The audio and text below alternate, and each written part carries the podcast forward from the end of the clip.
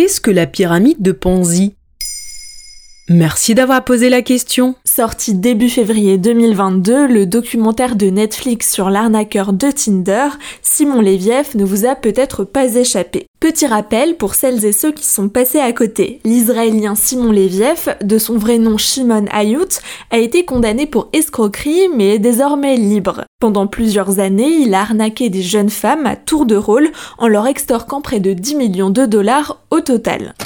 Il les rencontrait sur Tinder, se présentait comme un riche héritier et leur offrait des voyages de rêve, des nuits dans des hôtels de luxe, avant de se volatiliser aux quatre coins du monde en prétextant des déplacements professionnels obligatoires. Et pour réussir son coup, l'arnaqueur de Tinder a en réalité mis en place une pyramide de Ponzi.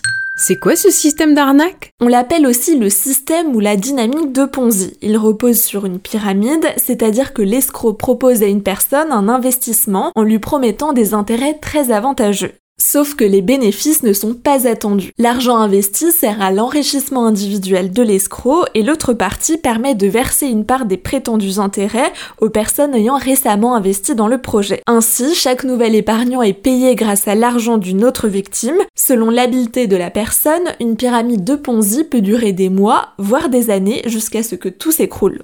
Dans le cas de l'arnaqueur de Tinder, Simon Leviev a gagné la confiance de femmes rencontrées sur Tinder leur demandant de lui prêter de l'argent. Cet argent servait à entretenir son style de vie luxueux et en fait, chaque femme payait pour qu'une autre en bénéficie. Et d'où vient ce nom? Il fait référence à Charles Ponzi, un escroc italien mort en 1949. Il est connu pour avoir fait des transactions frauduleuses à Boston aux États-Unis dans les années 20. Dans le cadre d'une spéculation sur des timbres internationaux, il promettait à ses investisseurs des intérêts de 50% dans les trois mois suivant leur investissement. Les chiffres n'ont jamais été confirmés, mais l'homme aurait réussi à berner 30 000 personnes pour un montant d'un million de dollars.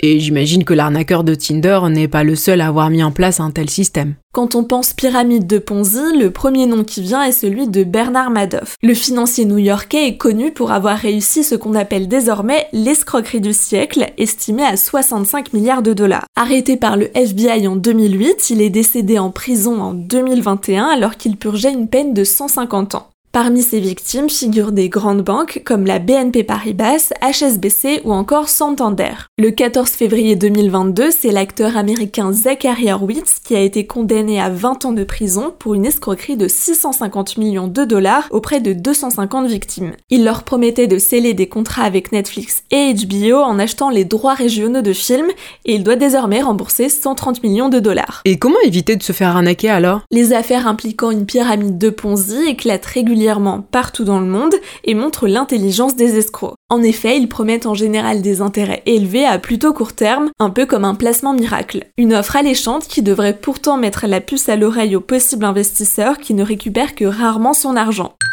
Il faut donc veiller à la viabilité de son investissement et à toutes les conditions promises, parce qu'en général, tout rendement élevé comporte aussi un risque élevé. Voilà ce qu'est la pyramide de Ponzi. Et depuis le 13 janvier 2022, le podcast Maintenant vous savez est aussi un livre. Alors courez chez votre libraire et découvrez plus de 100 sujets différents pour briller en société. Maintenant, vous savez, un épisode écrit et réalisé par Pauline Weiss. En moins de 3 minutes, nous répondons à votre question. Que voulez-vous savoir? Posez vos questions en commentaire sur les plateformes audio et sur le compte Twitter de Maintenant, vous savez.